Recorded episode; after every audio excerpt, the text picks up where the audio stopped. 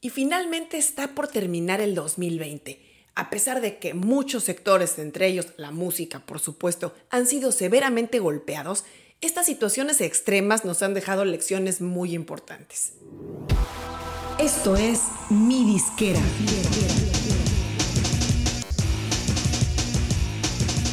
Mi Disquera, donde tu música es tu negocio. Bienvenido a un programa más de Mi Disquera. Soy Ana Luisa Patiño. Si estás viendo o escuchando este programa el día de su publicación, te deseo muy feliz Navidad.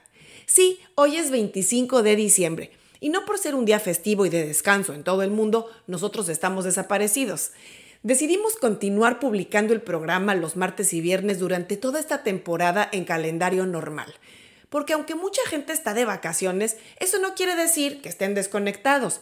Por el contrario, la mayoría tienen tiempo para escuchar podcasts, para ver videos, para leer blogs, libros u otro tipo de medios.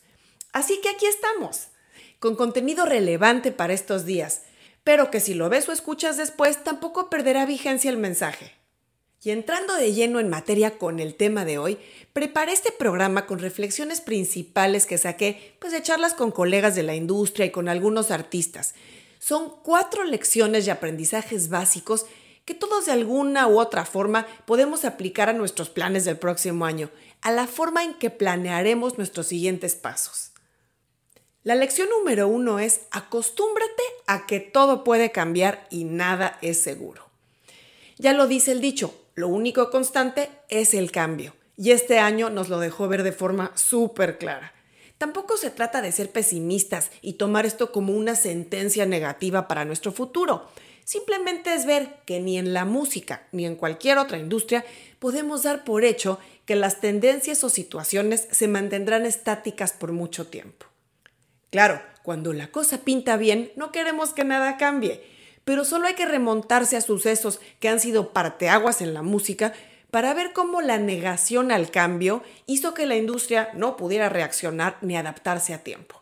El ejemplo más claro y tangible es el declive drástico que se produjo cuando se juntaron la caída de la venta física y el momento más alto de la piratería tanto física como digital, que esto fue hacia fines de los 90 y principios de este milenio, que la venta estaba en picada mientras que Napster crecía como la espuma, basado en una tecnología que la industria de la música no vio como oportunidad, sino como una amenaza. Aún después de las demandas contra Napster y su cierre a mediados del 2001 y toda la lucha contra la piratería digital de aquella época, la industria de la música tardó varios años más en empezar a capitalizar los avances de la tecnología para montarse en la ola del entretenimiento digital pero fueron las compañías de tecnología como Apple y el mismo Napster las que forzaron a la industria de la música a abrazar los cambios. Así que este año nos agarró así, en curva, cuando uno cree que las cosas se quedarán mucho tiempo como están, oh sorpresa, pueden cambiar de un día para otro. Lo ideal es adelantarse a los posibles cambios y tener listo o al menos visualizada otra ruta, otros modos de hacer las cosas. La segunda lección que aprendimos este año es que nadie está exento de la tecnología digital. Desde los primeros meses de la pandemia se hizo muy evidente que ni los artistas, ni los medios, ni las compañías más tradicionales podrían escapar a la tecnología digital si querían sobrevivir. He hablado con varios artistas y colegas que me han confesado que la idea de las entrevistas en Zoom o las tocadas virtuales o las colaboraciones a la distancia pues no era algo que les gustaba, que les atrajera. Incluso muchos no conocían bien la tecnología para hacerlo. Sin embargo, pues muy pronto todo mundo tuvo que montarse en el nuevo tren y aprender a punta de golpes lo que por años se había negado a adoptar. Aquellos periodistas que se negaban rotundamente a hacer entrevistas si no eran en persona, tuvieron que replanteárselo. Los ejecutivos y gente de la música que no estaban familiarizados con las videollamadas o con cosas de tecnología un poquito más avanzadas, no les quedó de otra más que aprender.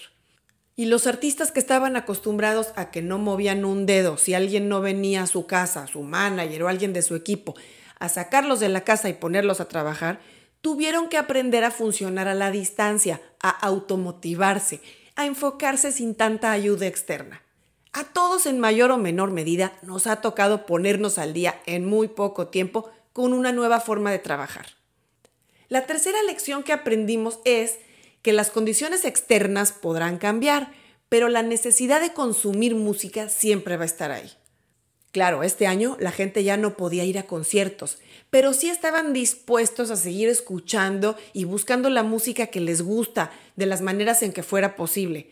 Así fue como vimos que además del streaming de audio y video, que por supuesto pues ya estaba a tope, la gente buscó otras formas de conectarse con sus artistas. Y por todos lados empezaron a surgir los streamings en vivo, los conciertos virtuales y demás formas que ofrecen a la gente formas alternativas de seguir viendo y escuchando a sus artistas favoritos. Aunque las restricciones de eventos y presencia física echaron por tierra las agendas de todos los artistas, estaba claro que la gente estaría dispuesta a pagar por tener una experiencia musical distinta. En este caso, el reto o la limitante mayor para los artistas es contar con las instalaciones y con la tecnología necesaria para montar toda una experiencia a la altura, algo por lo que la gente esté dispuesta a pagar. Así han comenzado a surgir compañías que están resolviendo necesidades de este tipo para los artistas y conforme pase el tiempo seguirán surgiendo opciones más asequibles, una infraestructura pues que si bien represente una inversión para el artista y su equipo, tampoco va a ser lo que es hoy por hoy el costo de montar todo esto. Y la cuarta lección que este año nos quedó muy clara es que los modelos de negocio deben adaptarse más rápido a las nuevas realidades que va viviendo la música. Este punto es algo parecido al primer punto que tocamos hoy, en el que comentaba que como lo único constante es el cambio, una vez más vemos como la tecnología y las tendencias del mercado caminan siempre más rápido que la industria de la música en general. Es una realidad este año se hizo patente en cosas como la demora en poder incorporar el contenido musical en plataformas que explotaron en los usuarios. En primera instancia me refiero a TikTok, que como todos sabemos, especialmente este año tuvo un crecimiento exponencial en números de usuarios activos.